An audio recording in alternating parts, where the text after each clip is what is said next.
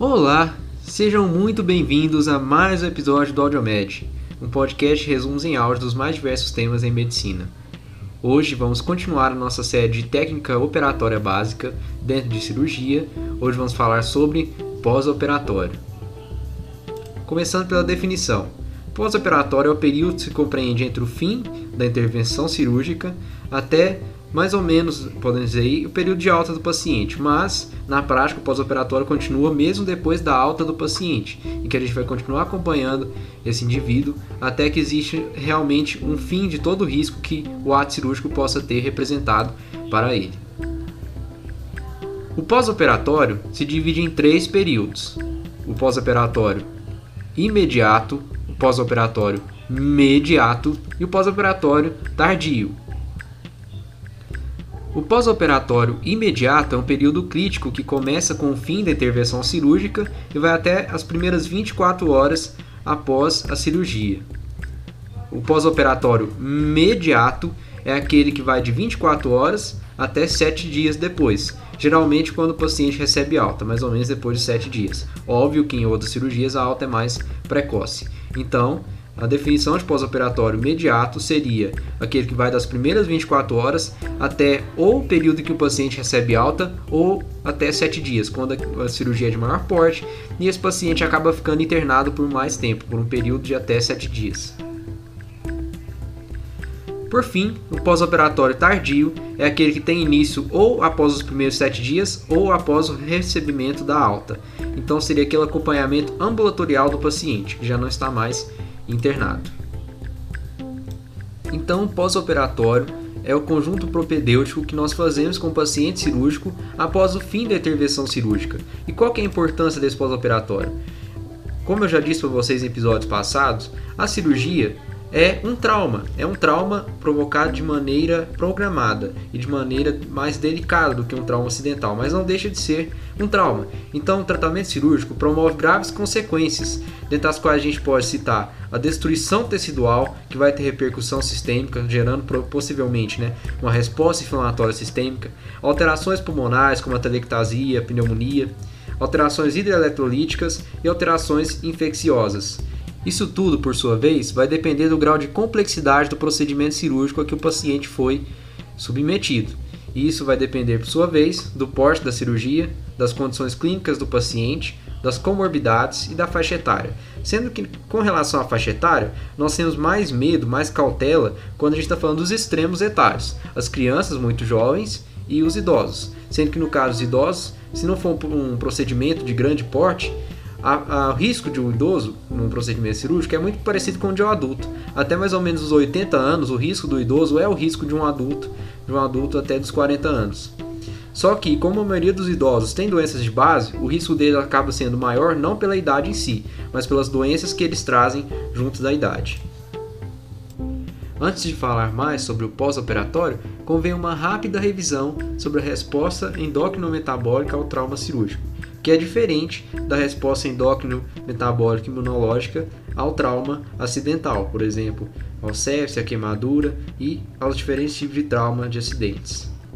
A resposta endócrino-metabólica ao trauma cirúrgico, que vamos chamar aqui de RENT para não ficar falando esse nome enorme toda hora, ela se caracteriza por um hipermetabolismo generalizado, com aumento da temperatura corporal, do débito cardíaco e do consumo de oxigênio, sendo que a principal fonte de energia passa a ser os aminoácidos através da gliconeogênese.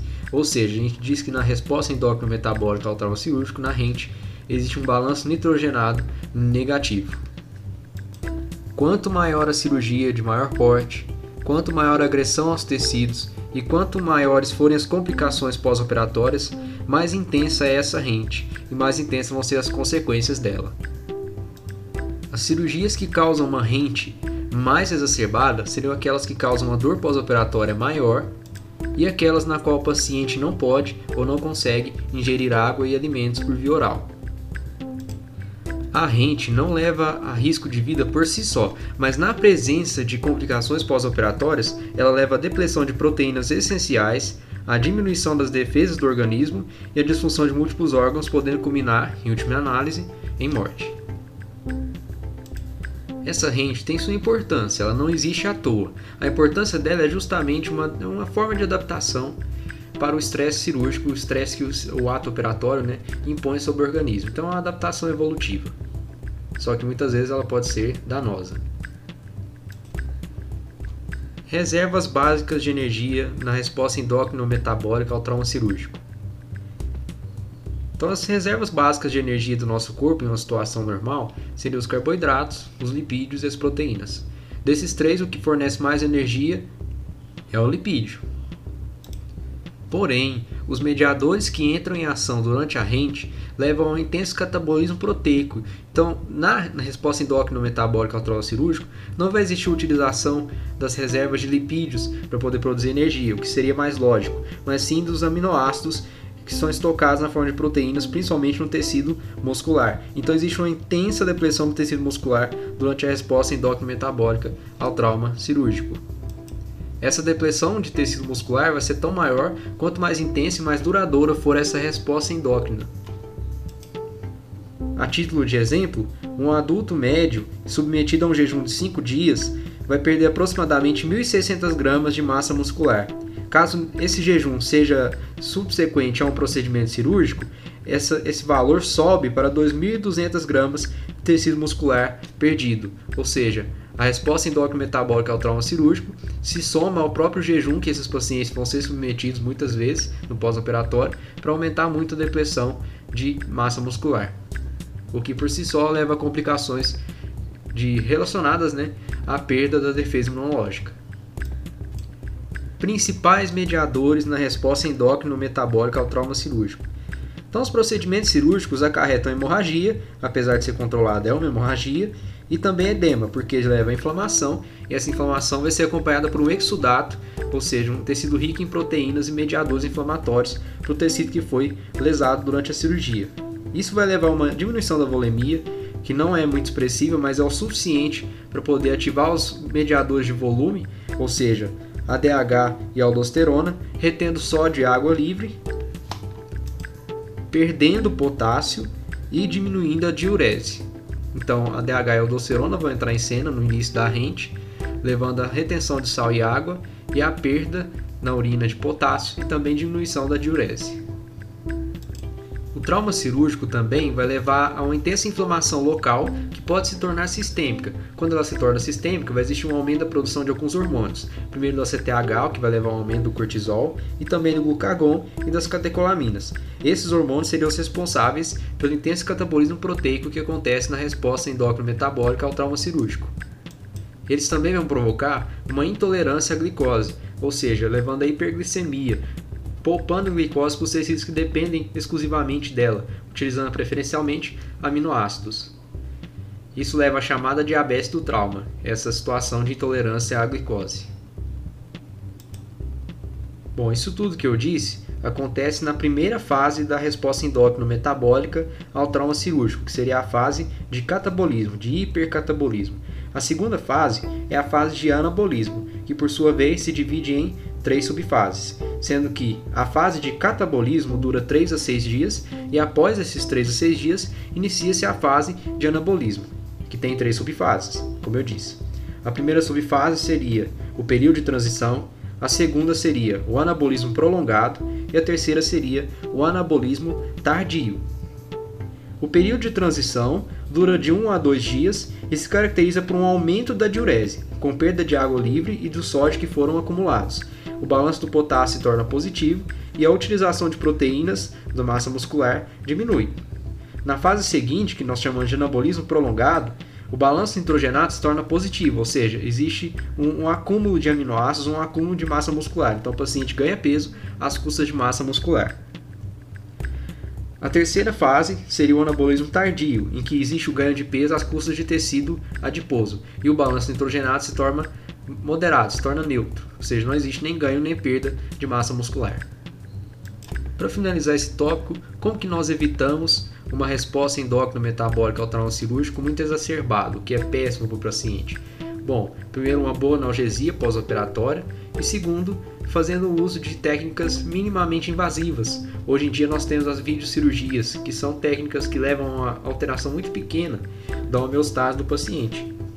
Levam ao trauma cirúrgico muito pequeno. E dessa forma, a resposta endócrino metabólica ao trauma cirúrgico também será pequena.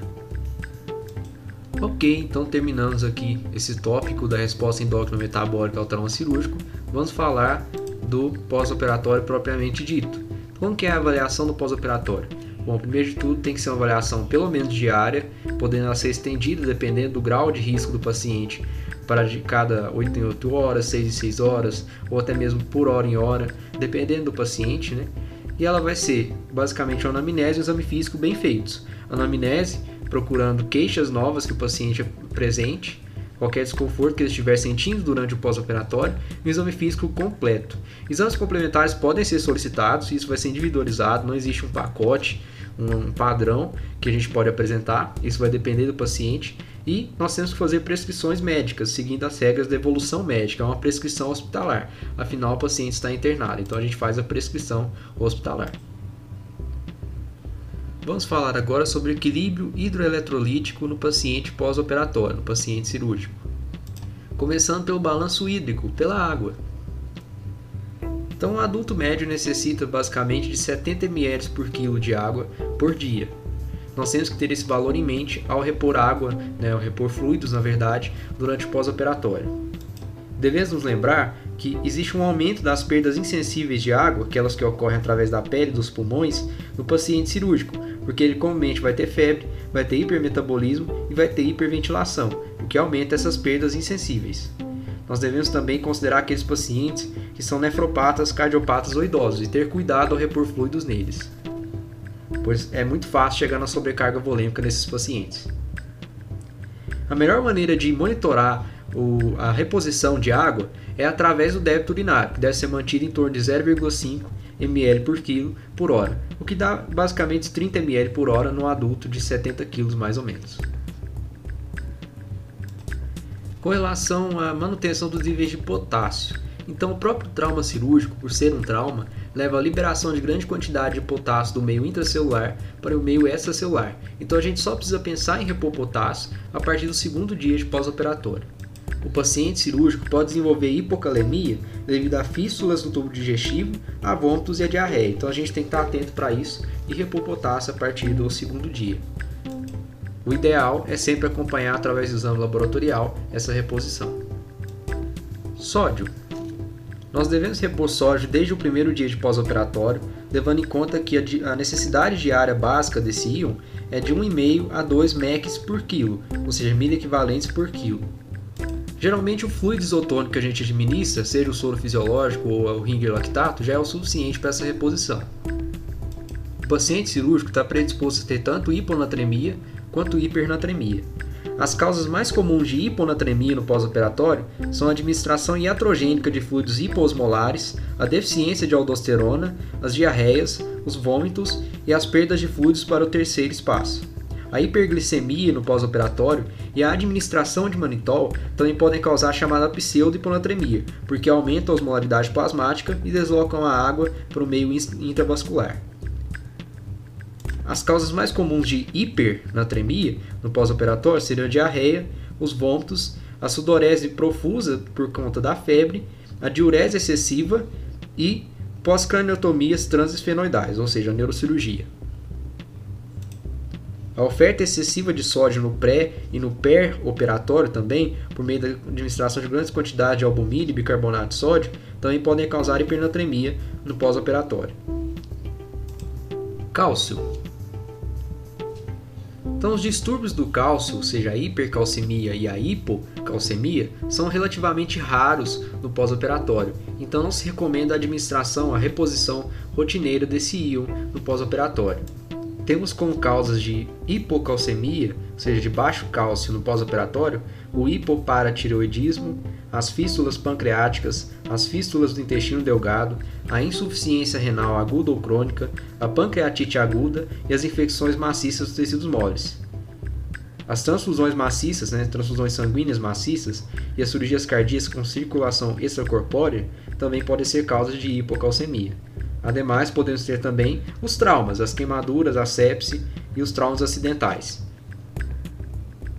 A hipercalcemia é mais rara no período pós-operatório do que a hipocalcemia, sendo as causas mais comuns alguns tumores, que liberam substâncias semelhantes ao paratormônio, como algumas neoplasias de pulmão, o hipernefroma e linfomas, e alterações endócrinas, como o hiperparatiroidismo. O pós-operatório de transplante renal, por exemplo, pode também cursar com hiperparatiroidismo. Agora sobre o suporte nutricional no pós-operatório. Então, nas primeiras 24 horas de pós-operatório, como existe um aumento grande da glicose plasmática induzida pela resposta endócrino-metabólica ao trauma cirúrgico, são necessários somente 100 gramas de glicose. Como que a gente administra 100 gramas de glicose? A gente consegue isso através do soro glicosado a 5%.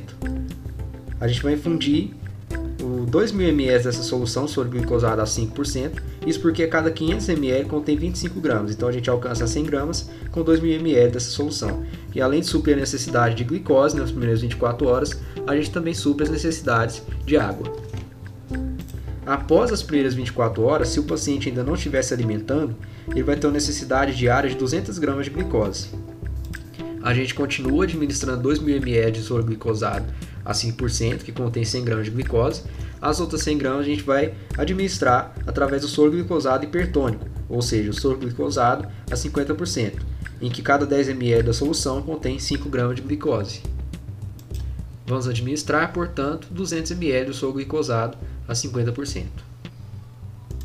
Além de suprir as necessidades de glicose, devemos também suprir as necessidades dos demais nutrientes, principalmente para evitar a desnutrição proteico-energética, proteico-calórica, que é muito comum no paciente cirúrgico. A via preferencial para poder alimentar um paciente cirúrgico sempre vai ser a via oral. Se ela não for possível, a gente prossegue para a via enteral, que seria através de uma sonda nasogástrica, um catéter nasogástrico, como preferir, se isso não for possível, através de uma gastrostomia ou de uma jejunostomia. Se isso ainda não for possível também, aí a gente parte para a nutrição parenteral total. Isso é todo um tópico à parte que a gente não vai abordar aqui. Um outro tópico importante no pós-operatório é a prevenção, a profilaxia de trombose venosa profunda. Para esse fim, nós vamos dividir os pacientes em quatro grupos: os de baixo risco para trombose venosa profunda, os de risco moderado, os de alto risco e os de muito alto risco.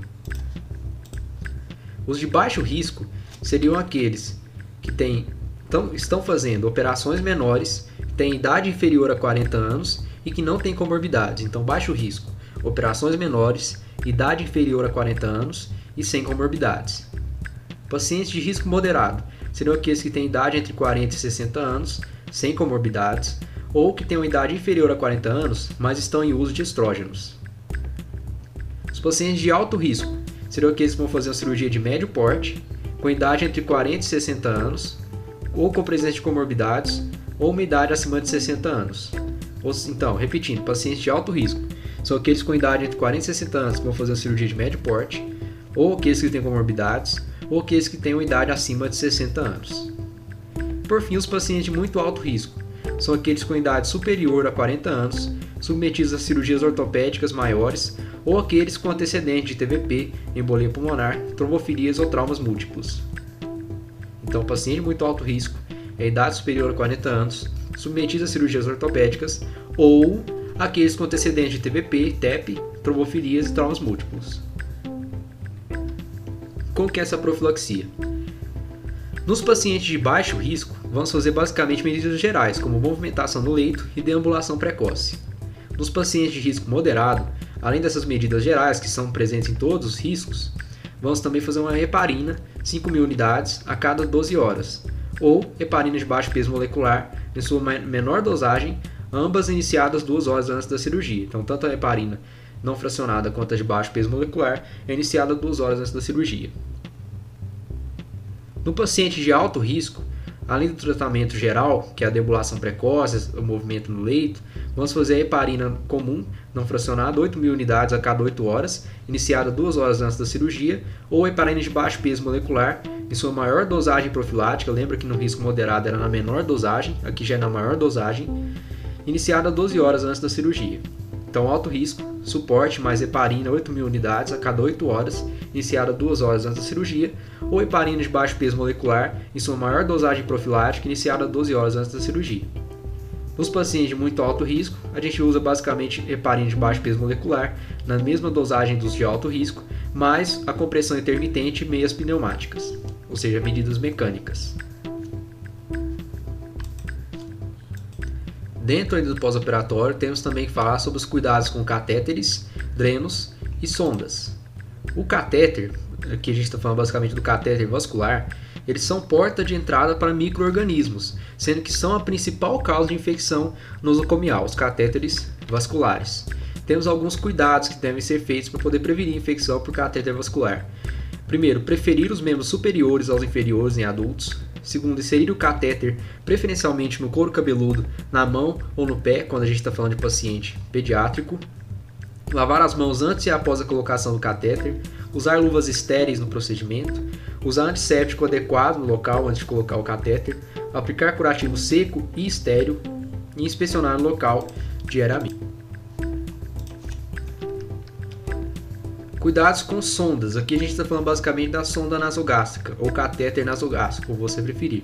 Ele tem como complicações a pirose, a disfagia, a odinofagia, as infecções respiratórias, a atelectasia pulmonar e as lesões traumáticas do nariz. Quais são os cuidados que devemos ter com a sonda nasogástrica? A colocação deve ser cuidadosa, devemos colocar a lubrificação de maneira adequada, confirmar sempre o posicionamento, a sonda deve ser de calibre adequado, não de mais e não de menos, deve ser fixada corretamente, a cabeceira do paciente deve estar elevada em 30 graus e a sonda nasogástrica deve ser retirada o mais precocemente possível. Temos também a sonda vesical, que tem como complicações a infecção de trato urinário, o trauma urinário, os sangramentos, a uretrite e a estenose uretral. Quais são os cuidados que devemos ter com a sonda vesical? Também colocar corretamente, higienizar a genital previamente, antes de colocar, usar geleia anestésica no catéter, encher o balonete com apenas 5 ml de água destilada, usar o sistema de drenagem e retirar o mais precocemente possível. Perceba que a retirada precoce é um tema que está presente em cuidados com todos os drenos, catéteres e sondas. Por fim, cuidados com drenos. Os drenos podem complicar com infecção, com perfuração de vísceras ocas, com escarificações, com sangramentos e fístulas, hernias incisionais, entre outros. Quais são os cuidados que devemos ter com os drenos? Primeiro, exteriorizar o dreno por uma contraabertura e não pela incisão cirúrgica. O dreno nunca sai pela incisão cirúrgica, isso é indicativo de que vai dar errado. Segundo, o dreno deve ter uma largura e um comprimento proporcional à loja que está sendo drenada. Devemos utilizar uma bolsa plástica estéreo quando o grande volume for drenado.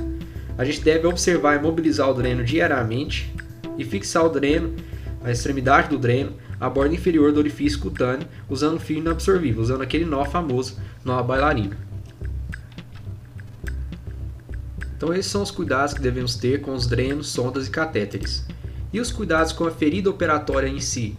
Bom, ela vai estar com curativo, né? Nós, nós devemos retirar esse curativo nas primeiras 24 a 48 horas e trocar frequentemente. Devemos avaliar a ferida operatória todos os dias para verificar se houve deiscência da sutura. Os pontos só devem ser retirados após 6 a 7 dias de pós-operatório para pontos sem infecção. Quando eles infectam, quando esses pontos infectam, a gente tem que tomar medidas, como drenar o pus e retirar os pontos naquele local. Na vigência de complicações de ferida operatória, a retirada dos pontos é bem mais tardia. Por fim, temos os chamados pacientes especiais, seria o paciente que usa corticoide de maneira contínua e o paciente diabético. No paciente que usa corticoide de maneira contínua, nós devemos repor esse corticoide no pós-operatório. No pós-operatório imediato, nós usamos 100mg de hidrocortisona e 50mg de hidrocortisona para cada litro de fluido infundido no pré-operatório. Então 100mg de cara no pré-operatório e 50mg endovenoso para cada litro de fluido que foi infundido no pré-operatório. No primeiro dia de pós-operatório, nós fazemos 50mg endovenoso de hidrocortisona a cada 8 horas, no segundo dia, 50mg a cada 12 horas. No terceiro dia, nós já passamos para prednisona, 10mg via oral a cada 12 horas. No quarto dia, a gente apenas observa o paciente sem fazer reposição. E no quinto dia, se a dosagem matinal às 8 horas de cortisol estiver acima de 10 mg, microgramas na verdade, por decilitro, a gente observa o paciente sem fazer reposição. Se ela estiver menor, a gente continua repondo. Então a gente dosa o cortisol no quinto dia de pós-operatório naqueles pacientes que usam o cortisol de maneira contínua, né, que usam o corticoide de maneira contínua. Sobre os cuidados com o paciente diabético. O paciente diabético é um paciente difícil de se manejar no pré, no pé e no pós-operatório. Se a cirurgia for eletiva, O paciente começa o jejum a partir das 22 horas e a cirurgia deve ser o mais cedo possível, se possível, por exemplo, às 6 horas da manhã. O paciente chegando no bloco cirúrgico, você dosa a glicemia e o potássio sérico, devendo se avaliar esses resultados em até 2 horas no máximo. Durante o pré-operatório, a gente inicia a administração de glicose endovenosa de 5 a 10 gramas de glicose por hora, com que a gente consegue 5 a 10 gramas de glicose por hora, administrando soro glicosado a 5%, 100 a 200 ml por hora, junto com 20 mEq por litro de cloreto de potássio. Em uma outra via, preferencialmente, a gente administra insulina regular endovenosa contínua, 1 a 2 unidades por hora. Como que a gente prepara essa solução de insulina regular, EV? A gente pega 25 unidades de insulina regular e adiciona 250 ml de soro fisiológico. A gente expressa os primeiros 75 ml da solução e administra o resto. A partir desse momento inicial, a glicemia e o potássio sérico devem ser determinados de hora em hora. Todas as horas a gente deve estar determinando esses valores. E a infusão da insulina vai ser regulada de forma a manter uma glicemia entre 150 e 200, ou entre 140 e 180, dependendo da fonte. No período pós-operatório, a gente mantém esse esquema de administrar glicose e insulina juntos endovenoso até que o paciente tolere a dieta normal, seja por via enteral ou por via oral. Quando ele volta a se alimentar, a gente passa a administrar insulina subcutânea. De que forma? A dose da insulina total, a dose total diária, quando o paciente volta a se alimentar, deve representar 80% da dose de insulina que foi utilizada durante a cirurgia, no dia anterior. Então, 80% da dose utilizada de insulina regular vai ser a dose total de insulina do paciente no primeiro dia que ele volta a se alimentar. Sendo que dois terços desse valor a gente vai administrar como insulina de ação longa e um terço como insulina de ação intermediária. Ou seja, a gente não dá regular nessa fase. Posteriormente, o paciente pode retornar a seu esquema de administração usual da insulina subcutânea ou ao uso dos antidiabéticos, já que os antidiabéticos orais devem ser suspensos pelo menos 24 horas antes da cirurgia, com exceção da metformina que pode ser mantida. Agora, para finalizar esse episódio que já ficou longo o suficiente, eu vou citar, apenas citar, as principais complicações pós-operatórias, pois este também é um tema muito à parte. Se a gente for estudar realmente cada complicação, aí já não é nem livro de cirurgia, é pegar livro de clínica mesmo, para poder estudar cada condição separadamente. Então eu vou no primeiro momento apenas citar num outro episódio no futuro, a gente fala sobre cada uma delas mais aprofundado. A primeira complicação, que é a mais comum e a que mais dá medo no cirurgião, é a febre pós-operatória. Então a febre é uma ocorrência comum no pós-operatório, só que apenas um terço dos pacientes que têm febre no pós-operatório estão realmente infectados, ou seja, com infecção. Até os dois terços não têm infecção, é uma febre reativa por uma outra causa não infecciosa. Quais são as principais causas de febre pós-operatória? Vai ser dividido de acordo com o período em que ela ocorre. Até 72 horas no pós-operatório, as principais causas são a telectasia e a pneumonite. Do terceiro ao sexto dia, seria a infecção de catéteres vasculares, a infecção urinária, a infecção da ferida, a peritonite e a tromboflebite de membros inferiores. Do sexto ao décimo dia, vai ser as complicações sépticas, os abscessos da ferida operatória e as correções purulentas nas mais diversas localizações. No inglês existe um mnemônico para a gente poder se lembrar das principais causas de febre no pós-operatório, conhecido como os 8 Ws. Seria waves, de ondas do eletrocardiograma, então a gente está falando de infarto agudo do miocárdio, então waves, infarto agudo do miocárdio. Wind, que seria vento, né, ar, a gente está falando basicamente de complicações pulmonares, onde entra a atelectasia, a pneumonite e a pneumonia. Water, que a gente está falando de água, ou seja, infecção de trato urinário. Wound, que seria a ferida, então infecção da ferida. Walking, que seria andar, então a gente está falando de trombose venosa profunda, de tromboembolismo pulmonar. Wonder Drugs, onde a gente está falando basicamente de farmacotermia withdrawal, delírio e wonky glands, em que vão ter duas condições no wonky glands, seria insuficiência adrenal e a tempestade tireoidiana. Se não der para pegar assim de primeira, volta aí o, o, o áudio do podcast e pega devagarzinho anotando cada um. Então, waves, ondas, wind, ar, water, água, wound, ferida, walking, caminhar, wonder drugs, withdrawal e wonky glands. Uma outra complicação pós-operatória comum é a hipotermia, que vai ocorrer na maior parte das vezes de causa iatrogênica. Se deve à rápida administração parenteral de fluidos ou de sangue, à irrigação intracavitária com fluidos frios, aos procedimentos cirúrgicos prolongados em uma sala com baixa temperatura ambiente, já que o cirurgião gosta de ar-condicionado, e aos fármacos anestésicos, que podem gerar também hipotermia. Como que é a profilaxia e o tratamento? Então a gente coloca imediatamente cobertores sobre o paciente, aumentar a temperatura do ambiente, então ajustar o ar-condicionado para o conforto do paciente, não da equipe cirúrgica, infundir fluidos e sangue aquecidos e aquecer, e, aquecer né, e umidificar gases inalatórios. Então, as principais complicações respiratórias no pós-operatório seriam a insuficiência respiratória, que tem aqueles dois tipos, né, hipoxêmica e hipercapnia, e a telectasia, e a pneumonia e o tromboembolismo pulmonar. Como eu disse, não vamos entrar no mérito de cada uma delas para o episódio não ficar longo demais, já está longo demais na verdade, para não ficar mais longo do que está. Bom, pessoal, por hoje era tudo isso. Espero que tenham gostado. Muito obrigado pela audiência e até, até mais.